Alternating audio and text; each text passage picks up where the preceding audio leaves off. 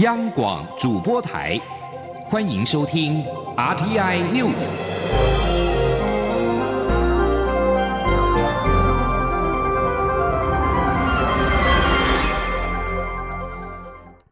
各位好，我是主播王玉伟，欢迎收听这节央广主播台提供给您的 RTI News。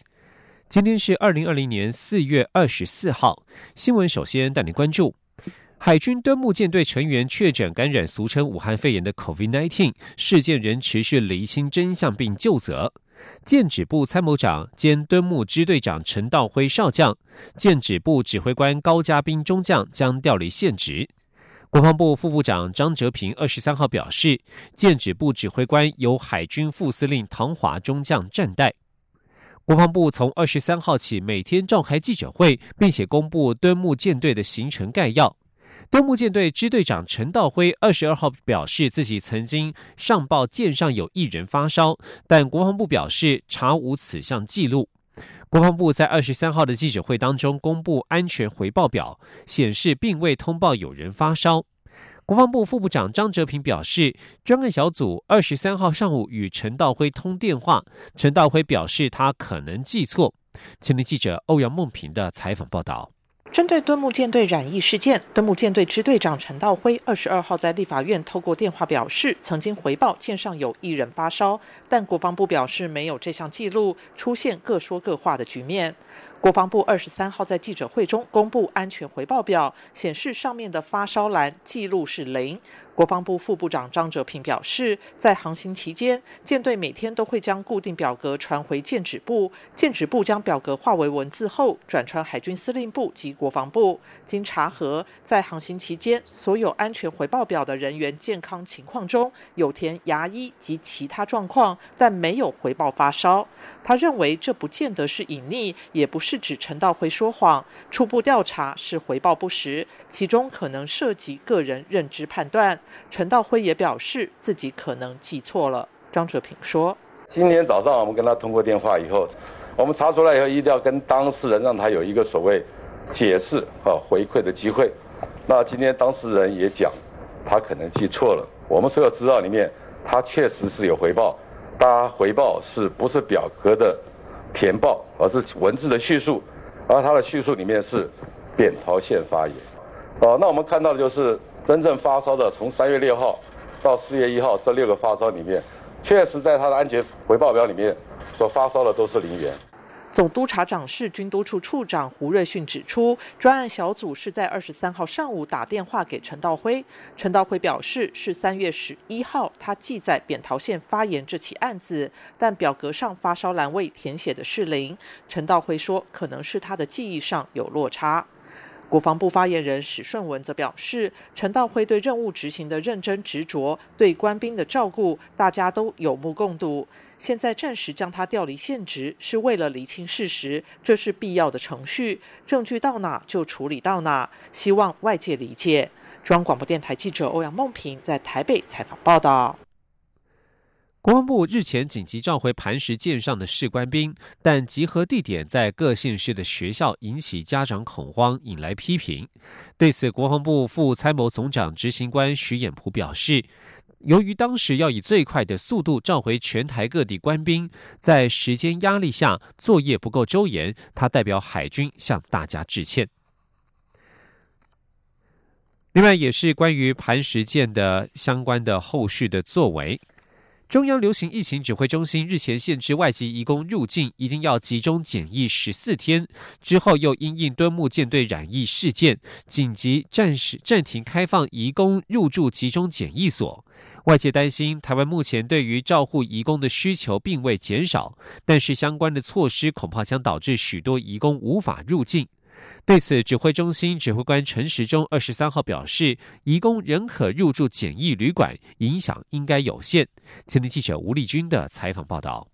为了防止俗称武汉肺炎的 COVID-19 疫情从境外延烧到台湾，中央流行疫情指挥中心除限制外籍移工入境一律需集中检疫十四天外，日前又因应海军敦睦舰队染疫事件，紧急宣布从四月二十一号起两周内暂停开放移工入住集中检疫所。对此，外界质疑相关措施恐将导致许多移工无法入境，甚至原本抢到的机票及床位都跟着作废，进一步冲击雇主对照护移工的需求。对此，指挥中心指挥官陈时中二十三号表示，影响应该不大。他说：“基本上不太会缺了，因为我们现在本来要回去的可以延长嘛，现在是想要留下来都可以留，所以不一下子就断了。然后第二个是我们现在可以运用雇主的本身去安排一个适当的地方、适当的管理，或者我们有简易的旅社可以来运用。那现在只是因为我们这一波可能需要其中检疫人比较多，再加上有几班前两天有这个类包机，那过来也有一些可能在国外。”救援的必要，我们把这样的一个空间留下来。副指挥官陈宗彦也指出，就他印象所及，从四月上旬开始就已经没有移工申请入境的案件，而非从二十一号才开始。此外，因应海军舰队染疫事件，劳动部也已先请产业暂停申请移工，但会保留申请的资格。真的有需要，雇主或业者。还是可以提出一人一室的居家简易空间，通过劳动机关审核后，再向劳动部提出申请。中央广播电台记者吴丽君在台北采访报道。继续关注内阁人士。有媒体报道指，外交国安体系将出现人事大地震。总统府发言人张敦涵二十三号对此表示，目前政府全力进行防疫，对于相关人士无需多加臆测。政府团队的人士若有相关安排，就会正式对外说明。根据中国时报报道，蔡英文总统五二零即将展开第二任期，绿营内部传出外交体系与国安体系将有人事大地震。前环保署长李应元外派驻泰国，原驻泰代表童振源改调侨委会主委，除国安会秘书长李大为调职之外，外交部长吴钊燮也可能异动，但目前各方仍在协调，尚未敲定。对此，总统府在二十三号晚间表示，政府团队的人事若有相关安排，会正式对外说明。目前正全力进行防疫的工作，对于相关的人事议题，无需多加臆测。继续关注疫情之后的补助。因应武汉肺炎 （COVID-19） 疫情，政府对于十万名的计程车、游览车、租赁车司机推出每人每月新台币一万元薪资补贴的纾困措施。交通部长林佳龙二十三号表示，目前已经发出了六亿七千多万元的补助，执行率达到七成。至于仍有三成司机仍未申办，林佳龙表示，基本上申请后的大约两天，补助就会入账，呼吁司机朋友尽快提出申请。前天记者刘玉秋的采访报道。武汉肺炎疫情严峻，严重冲击游览车、计程车等交通运输业的生意。交通部推出游览车、计程车及小客车租赁业司机驾驶人薪资补贴措施，每人每月一万元，可补助三个月，预计有十万名司机受惠。交通部长林佳龙二十三号在行政院交通纾困振兴说明记者会上表示，司机驾驶薪资补贴的执行率达七成，已发出六亿七千七百九十九万元的纾困金。啊，总共好租游览车驾驶办理已经受理的是一万一千啊五百九十八人，好，那计程车驾驶方面是五万六千啊两百零一人。那租赁车代雇的驾驶，好，呃，受理的是一千呃四百人，那总共哈是六万八千一百五十九人，那发出的金额哈已经高达六亿七千七百九十九万元，所以执行的进度好是七成左右。不过，仍有三成的司机尚未提出申请。林佳龙呼吁司机驾驶要把握自身权益，尽快提出申请。他并感谢部分车队集体收件，监理所也加班受理，苦民所苦。他指出，司机朋友只要备妥申请表、存折影本、身份证明等文件到监理所，十分钟就能办好。基本上，司机只要申请完成，两天内纾困金就会入账。行政院会二十三号通过追加特别预算一千五百亿元，其中交通部共编列一百三十一点三亿元，主要用来补助旅行业、旅宿业、观光游乐业、计程车、游览车与客运业等的薪资以及营运资金等，达到九十六点一亿元；扩大补贴航空业及机场业者的降落费及权利金等二十三点二亿元，以及海运及航空业者贷款利息补贴等六点五亿元。张广电台记者刘秋采访报道。而现在国内大众交通运输运量大减，交通部针对运输业者。真提供补助，不过地方政府呼吁中央将市区公车也纳入纾困的范围。对此，交通部长林佳龙二十三号表示，市区公车运量降低不多，交通部演绎以缓计急提供协助，但市区公车属于地方自治项目，林佳龙也要求地方政府积极提出方案。一架波兰航空七八七客机二十二号降落在桃园国际机场。根据桃园公桃机公司说明，这是波航首航台湾客机，将载运防疫物资回到波兰。外交部表示，这一批物资是波兰自行在台湾采购，其中不包含口罩在内。外交部发言人欧江安二十三号回应指出，我国与波兰已经在二零一五年签署双边空运协定。波兰航空日前依照该协定向我交通部民航局申请飞航计划，获得后核准之后，于二十二号首度安排航机抵台，负责载运波兰在台湾自行采购的医疗物资，并且于二十三号离台返回波兰。欧江安说：“这次波兰航空来台湾来执行承载他们自己购买的物资的任务，这也彰显了双方防疫合作的精神。”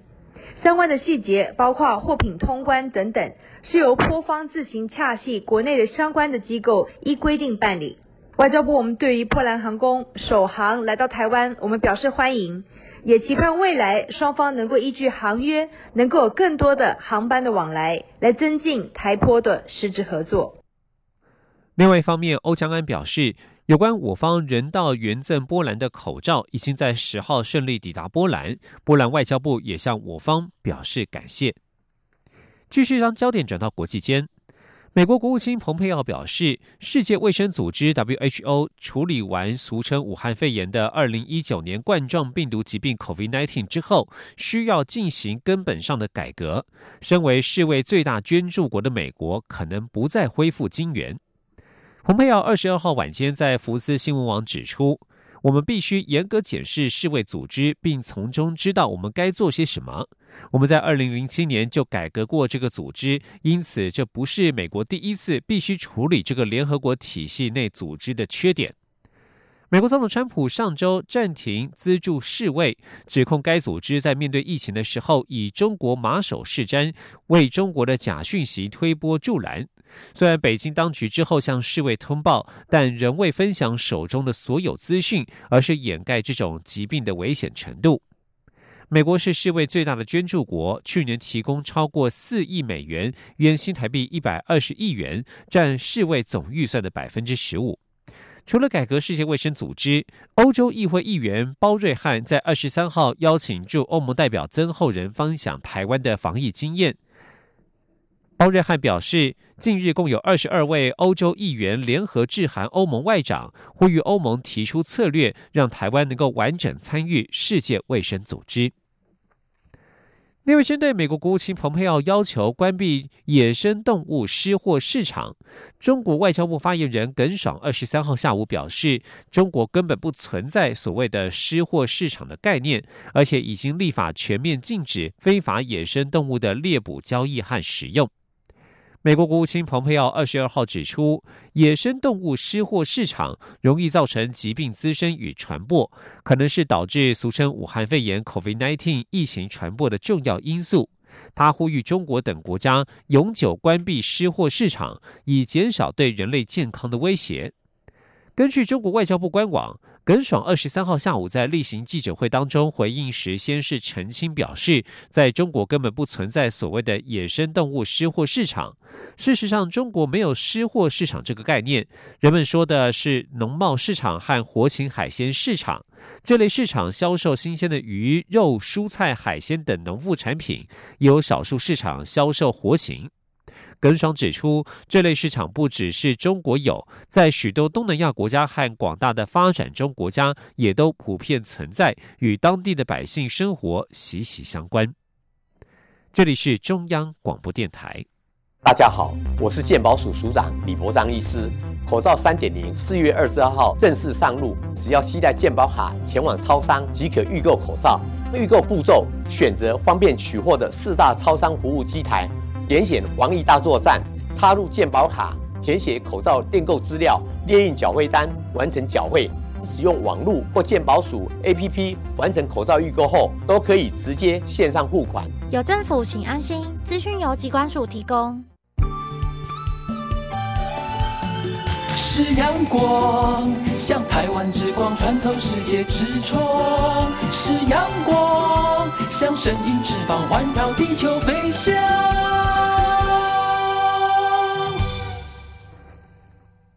各位好，我是主播王玉伟，欢迎继续收听新闻。关注地方政府的防疫作为，高雄市政府针对敦木舰队涉及在高雄的三百多名官兵进行疫调。高雄市府原定二十三号下午五点前，针对不配合疫调的二十四人开罚。不过，高雄市长韩国瑜在昨天下午四点三十分临时举行记者会，宣布所有的官兵已经全数完成疫调。高雄市府也强调，这三百多名官兵是群聚感染的相关人员。高雄市府进行疫调是依法行政。前天记者刘品熙的采访报道：海军敦木舰队爆发群聚感染，其中有三百多人是高雄人。高雄市府从二十号晚间开始联系进行疫调。高雄市长韩国瑜二十三号举行防疫记者会时指出，仍有二十四名官兵拒绝疫调。如果到下午五点仍拒不配合，市府将依《传染病防治法》第四十三条开罚最高新台币三十万元。不过，中央流行疫情指挥中心指挥官陈时中二十三号下午在疫情记者会中表示。依照传染病防治法规定，只有确诊个案与极度疑似个案才有接受调查的法定义务。国防部二十三号下午举行记者会，副部长张哲平表示，疫情指挥中心与高雄市府的认知有点不同，但经国防部了解后，有些官兵可能认为对方并非可以合格进行疫调的人员，所以才不回答。经过海军宣导以及与高雄市府联系后，情况已经改善，国防部会全力配合。高雄市长韩国瑜二十三号下午也临时再次举行防疫记者会，表示经过指挥中心的协调后，所有官兵已经全数完成疫调。他说：“身为高雄市长，最重要的工作责任就是保护好高雄市民朋友的健康、生命财产安全。那连续多次的呼吁。”这些拒绝意调配合的所有的官士兵学生，必须要接受，否则我们今天下午五点以前要开罚。啊，非常高兴他们已经愿意配合我们，我们完成所有的意调工作。三百三十一位，我们现在完成了三百三十位，因为有一位资料还不够完善。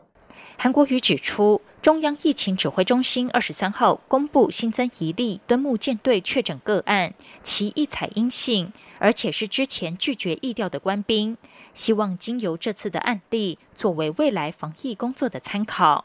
高雄市卫生局长林立仁则表示，由于敦木舰队发生群聚感染，因此所有船上的官兵、学生都是群聚事件的相关人员。根据传染病防治法，有必要对这些人进行疫调，是否是依法行政？如果这次是通例的话。未来卫福部或疾管署应该对于这样的传染病防治作为给予市府正式的提醒或指示，也希望未来在传染病防治上，中央与地方政府一起调整。央广记者刘聘熙的采访报道。另外，高雄市政府将筹钱为第一线四千多名医护人员做裁剪，但是受到外界的质疑。高雄市长韩国瑜二十三号指出，听到一些医护人员的心声与忧虑，是否是基于关心，也会尊重意愿，所需的经费会咬紧牙根筹出。韩国瑜指出，市府将分两阶段执行，先要为第一线医护约四千名人员做裁剪，经费已经筹措完成；而第二阶段还有五千名相关第一线伙伴，包含李干事、环保或民政等人员，尚未筹措经费。有关外界质疑要对医护人员普筛是污名化医事人员的说法。韩国瑜说：“是基于感谢关心，也会尊重医护人员。重要的是，有医护人员反映他们的忧虑，是否才想要去协助，完全没有其他的意思。有关于普筛医护人员的做法，林立人表示会关怀高风险人员，要以直接照顾确诊个案或是疑似个案，在负压隔离病房区的医护为对象。”高雄市府关切，他们才规划裁剪，将循程序要求中央疫情中心协助，如果获得许可，就会执行。不过，高雄荣总感染科主治医师陈尧生指出，以目前的疫情而言，全面裁剪的意义不大，所以他还是主张应该要筛检。很多具有高风险族群该筛检的都筛检了，他以投石问路，可以作为扩大筛检的参考。如果筛检结果有问题，再扩大筛检对象。继续关心财经消息。经济部二十三号公布三月份批发、零售、餐饮营收统计。随着武汉肺炎 （COVID-19） 升温，零售、餐饮都成了重灾户。其中，零售业呈现两极化趋势。三月份营收两千九百零一零六亿元，年减百分之三点四；餐饮三月份营收五百一十九亿元，年减百分之二十一，是二十年来最大减幅。经济部也预估，在疫情持续扩大之下，四月份零售餐饮业冲击将更为显著。前天记者谢嘉欣的采访报道。武汉肺炎疫情冲击台湾经济，不过根据经济部统计，三月批发业却在递延出货效应及厂商预期心理提前备货等两大因素下逆势成长，营收为九千零五十四亿元，年增百分之七点九，表现超出预期。经济部指出，四月因疫情蔓延全球，终端需求疲弱，加上国际原物料价格大跌，四月批发业营收恐年减百分之二点三到年减百分之五点三。零售业方面，三月表现受疫情影响而呈现两极化趋势，包括百货、免税店、布匹及服饰、家用器具、燃料等零售业皆有双位数衰退。但另一方面，超市及量贩、电子购物及邮购等业别也有双位数成长。一增一减下，三月零售业营收两千九百零六亿元，年减百分之三点四。值得一提的是，经济部今年起按季公布零售业网络销售额，今年首季营收为八百一十一亿元，年增百分之十九点一。经济部指出，三月零售业受疫情冲击的金额为两百一十五亿元，较原先预估略有缩小。不过，因疫情持续发展，四月受冲击金额恐将扩大。经济部统计处副处长王淑娟说：“零售业业者预估四月份受疫情的影响，大概会比三月份要再来的扩大一些些，大概。”业者评估是大概是会有两百九十九亿的一个影响。那我们如果说，哎，以过去的零售业本来应有的成长表现，再去扣掉这个疫情影响的话，那剩下来的零售业的。表现是恢复成长百分之六点八到负百分之三点八，而零售业受疫情冲击，三月营收大减，仅有五百一十九亿元，年减百分之二十一，创下统计创编以来二十年最大跌幅，且冲击较原先预估的八十七亿放大至一百五十三亿元。经济部预估四月情况将更不乐观，损失金额上看一百六十亿元，整体营收将年减百分之十九点二到年减百分之十六点二之间。中央广播电台记者谢嘉欣采访报道。另外，经济部也公布三月份工业生产指数为一百一十五点零八，年增百分之十点四一，表现优于预期。其中制造业年增百分之十一点零九。对此，经济部指出，三月份受到疫情影响，科技业反倒是逆势成长，但船产却持续衰退。四月的表现应该会延续三月份的走势，年增率上看百分之九点七。新北市泼水节在今年受到武汉肺炎 （COVID-19） 的疫情影响，首度改为线上玩水，共推出了三种游戏，结果获得了热烈的回响。举办十天以来，网站浏览数突破了六十万人次。新北市文化局表示，活动将在二十六号结束，还没有在街头水枪大战领到美食体验金的玩家，可以赶紧把握时间。前天记者陈国维的采访报道。泰国的泼水节因疫情无法举行，台湾最著名的新北华新街泼水活动今年也改在线上玩水。这次共规划三款线上游戏，包括街头水枪大战、专属祈福卡制作，以及在镜头面前张开嘴巴就可以接住来自天上祝福的扩增实境 AR 泡沫祈福玉。新北市文化局副局长余文说。只要你点开这样的一个滤镜游戏的时候，它如果侦测到你的人脸，就可以穿上缅甸的传统服饰。如果你能够有录制或者拍摄这样的一个画面的时候，那也可以分享到我们的脸砖，这个也可以再去抽那个抗敏的空气清净机。由于线上玩家只要挑战街头水枪大战达五百分，就能获得限量的华新街美食体验电子券五十元，吸引许多各年龄层的民众参与。有六十多岁的阿妈就一举玩到超过两千分，领先群雄。余文说，整体效益到目前看来已经超乎预期。页的这个点击率其实还蛮高的哈，其实已经超过六十万人次。如果就以往办理了二十二年的这样的经验。在华新街这样的泼水，其实是有突破我们原来在华新街的这样的人数在玩泼水了。中和华新街有来自缅甸、泰国、印尼、印度等地的风味料理。文化局这次也希望透过美食体验券刺激消费者前往，增进店家生意。线上泼水节活动将在二十六号落幕，体验券抵用时间则到五月十三号截止。中央广播电台记者陈国伟新北采访报道。继续关心国际消息，针对美国总统川普二十二号扬言对骚扰美军船舰的伊朗船只开火，伊朗革命卫队最高指挥官沙拉米在二十三号表示，若是伊朗船只在波斯湾安全受到威胁，德黑兰将不惜摧毁美国军舰。沙拉米对伊朗国营电视台表示，他已经对海军下令，若是波斯湾任何美国恐怖主义势力威胁到伊朗军方或是非军方船只的安全，都将予以摧毁。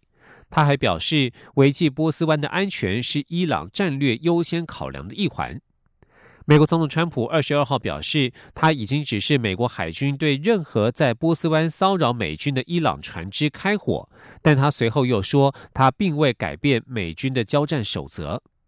另外，根据伊朗伊斯兰共和国广播电台 IRIB 的报道，伊朗外交部发言人莫沙维二十三号表示，基于美国与伊朗近来在波斯湾紧张关系升温，德黑兰已经召见代表美国在伊朗利益的瑞士大使，表示将对任何威胁行为采取回应的动作。在国际疫情动态方面。今年二月，全球关注中国与意大利的武汉肺炎 （COVID-19） 疫情时，病毒就可能已经在美国开始广泛传播。纽约等五座大城三月初只有二十三人确诊，但是研究人员估计，当初约有二点八万人感染，防疫措施启动是为时已晚。全美疫情最严重的纽约州近期展开了抽样抗体检测。纽约州州长古默二十三号公布的初步结果显示，全纽约受检的约三千人当中，百分之十三点九呈现阳性反应。纽约市比率则达到百分之二十一点二，也就是每五个人就有一人曾经染疫并且产生抗体。而纽约市三月一号通报首例 COVID-19 确诊个案，但是根据波士顿东北大学研究团队与纽约时报分享的病毒散播模型，这座人口约八百六十万的城市，当时就已经有一万多人感染。另外，研究人员也发现，新型冠状病毒 COVID-19 当时也悄悄攻陷了旧金山、芝加哥、西雅图、波士顿这些大城，都是交通枢纽，成为病毒蔓延到全美其他地区的温床。而美国三月份开始逐步扩大病毒检测，才发现疫情一发不可收拾，各州接着发陆续发布居家防疫令，要求民众保持社交距离，疫情才趋于稳定。需要关注的是日本的疫情状态。现在，日本政府下令地方首长设法防止民众涌入超市或商店街。东京都知事小池百合子呼吁市民继续待在家中，因为未来两周对于东京、日本来说是攸关死活的关键。日本政府在七号、十六号分别发出两波紧急事态宣言，对象涵盖全境，但是到了五月。这个禁令要实施到五月六号为止，但还是有不少民众在商店街、超级市场可以看到人潮拥挤的情况。东小石百合子在二十三号表示，向市民呼吁，五五月六号的黄